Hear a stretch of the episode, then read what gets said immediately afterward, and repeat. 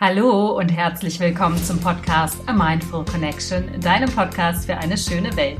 Mein Name ist Alia, ich bin dein Podcast-Host und in meinem Podcast geht es darum, die Welt schöner zu machen. Das beinhaltet natürlich ganz viele unterschiedliche Themen. Ich beziehe mich immer auf meine Lieblingsthemen, die da sind pflanzliche Ernährung. Mit dem Thema befasse ich mich mittlerweile seit über mh, hm, 25 Jahren, eigentlich ein bisschen länger, nämlich seit 1993. Entschuldige, ich bin schlecht im Rechnen mit dem Thema Female Empowerment. Wie bringen Frauen sich selbst in ihre eigene Kraft und verbinden sich mit ihrer inneren Weisheit und natürlich mit unserer Verbundenheit zu Natur, Tier, Umwelt und der Welt, eben zu spirituellen Themen. Das alles sind Herzensthemen von mir und heute widme ich mich genauso wie letzte Folge dem Klima bzw. dem Klimawandel in meiner Podcast-Folge, wenn Kühe zu sehr pupsen, ja, natürlich weißt du, worum es dann geht. Es geht natürlich um den Methanausstoß von Kühen. Und immer wieder wurde mir die Frage gestellt, was ist eigentlich schädlicher, CO2 oder Methan? Und was kann ich tun, um den Klimawandel zu stoppen? All das erfährst du in meinem Podcast in dieser Folge. Und du erfährst auch, was Methan mit einem kleinen, schnellen Rennboot zu tun hat. Insofern lehn dich zurück, mach dir einen schönen Tee, mach's dir gemütlich und dann lausche meinen Worten. Viel Freude! Ja, ich habe letzte Woche über die Klimakonferenz in Glasgow gesprochen. Ich habe da aber nicht über die Ergebnisse gesprochen der Klimakonferenz, sondern in erster Linie darüber, warum Wissenschaft und Politik immer noch so eine riesige Schere im Kopf haben, beziehungsweise warum zwischen diesen beiden einzelnen Disziplinen immer noch so eine riesengroße Schere herrscht. Warum die Wissenschaft schon vor über 120 Jahren auf den Klimawandel gestoßen ist und was die Politik bislang daraus gemacht hat, nämlich herzlich wenig. Das bringt dich, alten Schlawiner, aber nicht dazu zu sagen, ja gut, puff, was habe ich dann mit dem Klimawandel zu tun, wenn sich die Politik nicht bewegt? Nein, du weißt ja, wenn du meinen Podcast hörst, es geht immer auch um dich, um die Eigenverantwortung. Und mir wurde letzte Woche eine schlaue Frage gestellt, und zwar, was ist eigentlich schädlicher, Methan oder CO2?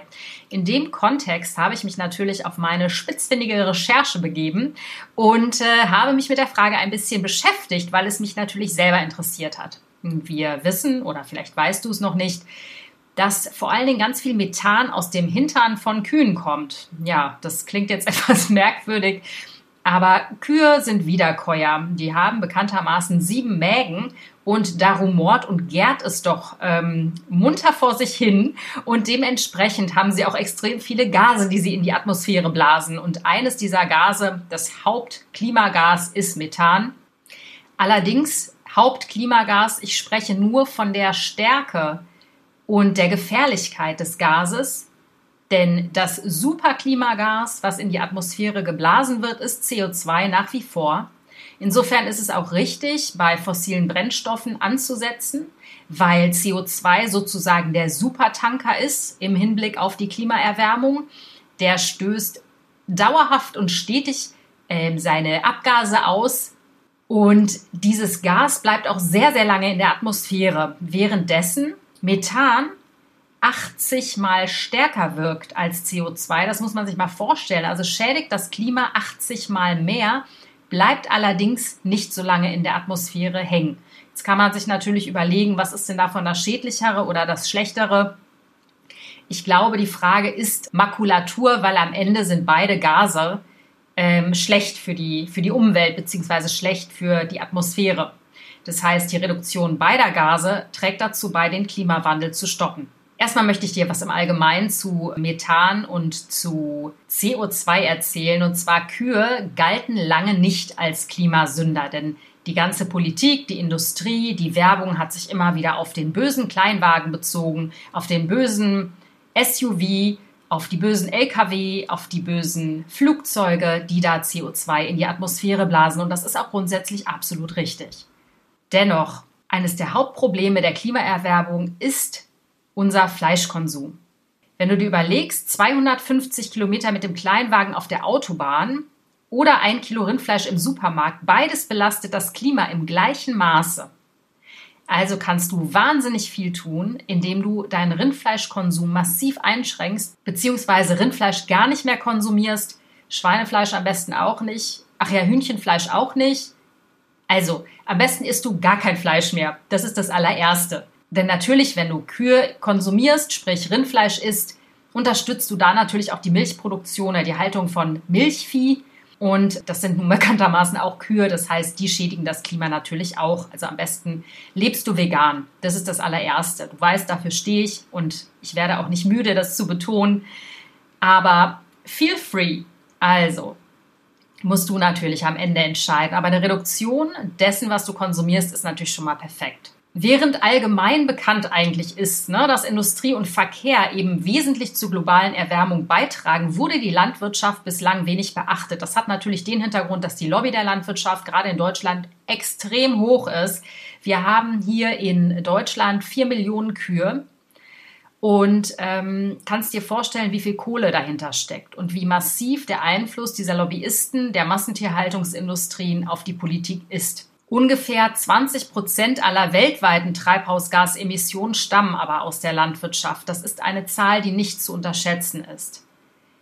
Rechnet man eben die Folgen hinzu, das sind dann die versteckten klimaschädlichen Kosten, die verursacht werden, rechnet man die Folgen hinzu, die aus sogenannten Landnutzungsänderungen entstehen, also wenn zum Beispiel tropische Wälder für Ackerland und Weiden gerodet werden, AKA, erinnere dich bitte an den Regenwald. Ich habe, glaube ich, in Folge 21 schon mal darüber gesprochen, über den brasilianischen Regenwald, der abgeholzt wird, nicht nur um Weideflächen für Rinder zu machen, sondern maßgeblich um Soja anzubauen. Und dieses Soja dient dazu, nicht unseren heimischen Tofu anzubauen und uns Veganer glücklich zu machen, was ja oft mir unterstellt wird, teilweise auf Facebook oder auf Instagram, dass ich böse Veganerin den Regenwald kaputt mache. Nein, es ist natürlich ganz anders. Dieses Billigsoja, was da im Regenwald ähm, auf den Böden angebaut wird und wofür dann Jahrtausende alte Bäume abgeholzt werden, gefällt werden, Schrägstrich für mich irgendwie geschlachtet werden, weil die sind einfach so majestätisch und so wunderschön, diese Bäume, und die haben so viel CO2 in sich auch gespeichert im Übrigen, welches dann freigesetzt wird. Aber diese Sojabohnen, die am Ende in den Viehtrögen der europäischen Rinder landen oder der amerikanischen Rinder, das sind quasi die wahren Klimasünder. Das heißt, auch in der Rindfleischproduktion selber steckt ganz viel verstecktes CO2 bzw. klimaschädigende Eigenschaften. Methan also, unser böser kleiner Turbo, der die Klimaerwärmung massiv und drastisch vorantreibt. Wie gesagt, Methan entsteht vor allem in der Massentierhaltung von pupsenden und rülpsenden Kühen, die bei der Verdauung in ihren Mägen große Mengen Methan eben herstellen. Problematisch ist das natürlich, wie du dir vorstellen kannst, auch dadurch, oder es wird verschärft, dieses Problem, weil der Fleischkonsum in den vergangenen Jahrzehnten stark zugenommen hat. Und damit natürlich auch die Zahl der Tiere. Im Durchschnitt isst jeder Erdenbürger heute fast doppelt so viel Fleisch wie 1970. Und wenn du dich jetzt fragst, Mensch, aber hier sehe ich ständig in irgendwelchen Discountern vegane Produkte. Vegan ist ja voll im Trend. Ja, da hast du natürlich recht. Ich spreche hier von einer globalen Betrachtungsweise. In den sogenannten Zweite Weltländern wie Brasilien oder Indien steigt der Fleischkonsum prozentual gesehen hochgradig an. Das heißt, von uns kommt ja quasi diese ganze Fleischfresserei von den vollgefressenen Erste Weltstaaten wir müssen dem auch eben jetzt ein Ende setzen, weil wir eigentlich langsam an dem Kipppunkt sind, an dem Point of No Return, wo wir merken, es geht so nicht mehr weiter. Wir machen hier gerade totalen Bockmist. Deswegen haben wir sozusagen eine Trendwende in den vollgefressenen Staaten, nenne ich sie mal, also in den erste Weltländern. Die zweite Weltländer, die werden hoffentlich dann nachziehen, wenn wir mit gutem Beispiel vorangehen. Also es ist für mich immer das Bild eines Dominosteines. Ich weiß, ich bin furchtbar optimistisch, aber das ist das, was ich hoffe dass dieser krasse Fleischkonsum so aufhören kann, wenn sich eine Gegenbewegung in Gang setzt, die jetzt langsam mal Fahrt aufnehmen sollte, weil ähm, ja sonst sehe ich schwarz für die Welt. Aber noch ähm, ja noch können wir was tun. Die Klimakonferenz in Glasgow hat ganz klar gezeigt, dass sich die Staaten endlich mal in Bewegung setzen. Obwohl der Weltklimarat, der IPCC, in seinem Bericht von 2007, das ist mittlerweile 14 Jahre her, die Staaten aufgefordert hat, die Treibhausgasemissionen aus der Landwirtschaft zu senken. Die Möglichkeiten dafür sind grundsätzlich vorhanden. Das World Watch Institute hat errechnet, dass die Agrarwirtschaft in der Lage sei, schnell und effektiv bis zu 25 bis 30 Prozent der jetzt emittierten Treibhausgase einzusparen.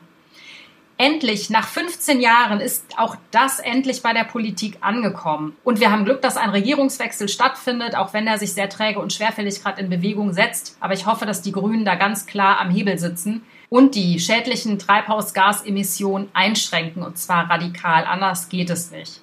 Ich meine, ich selber schlage manchmal schon die Hände über dem Kopf zusammen, wenn ich mir überlege, dass mein kleines Mini-Auto, ich habe äh, vorgestern für 80 Euro getankt und der Tank, der war noch nicht mal dreiviertel leer. Also es tut dann schon weh. Das ist absolut klar. Und ähm, ja, besser Verdienenden tut es wahrscheinlich nicht weh, aber Leuten, die nicht so viel verdienen, garantiert.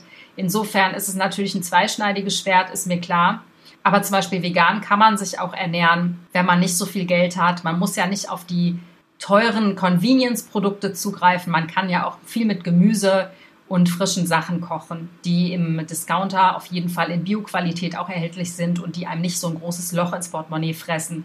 Im Übrigen auch das Autofahren ist natürlich drin, wenn man auch nicht so viel Geld verdient, aber dann eben reduzierter und vielleicht mit mehr Grips. Ja, wohin fahre ich? Brauche ich diese Fahrt wirklich? Kann ich nicht vielleicht auch auf Öffis umsteigen und, und, und? Es gibt tausend Wege und Möglichkeiten, wenn man seine Birne ein bisschen anschaltet. Meine Meinung. Um nochmal zurückzukommen auf die Weltklimakonferenz in Glasgow. Laut einer Einigung auf dem Weltklimagipfel soll der Ausstoß von Methan bis 2030 drastisch sinken. Dafür müssten die EU-Staaten und auch Amerika die Landwirtschaft grundlegend umstellen und die Verbraucher ihre Ernährung. Das heißt, wir sind da natürlich voll in die Pflicht genommen und das finde ich auch absolut richtig. Denn siebeneinhalb Milliarden Menschen haben die Möglichkeit, etwas zu ändern. Wir müssen nicht jeden Tag und noch nicht mal irgendwie alle drei Tage Fleisch in uns reinstopfen. Das ist kompletter Bullshit.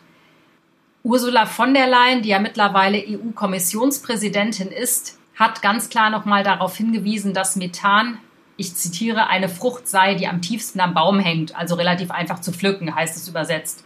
Also den Ausstoß von Methan zu reduzieren, dafür plädiert sie, sei eines der effizientesten Dinge, die man tun könne, um die Erderwärmung aufzuhalten oder eben schnell und effektiv zu reduzieren. Also komplett aufhalten wird man sie nicht mehr.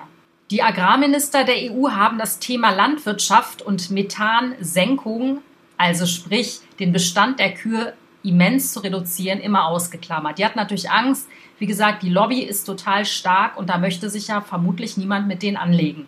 Nichtsdestotrotz haben sich mehr als 80 Staaten in Glasgow einer Initiative der USA und der EU angeschlossen zur Reduktion von Methan. Das äh, ist Anlass zur Hoffnung auf jeden Fall.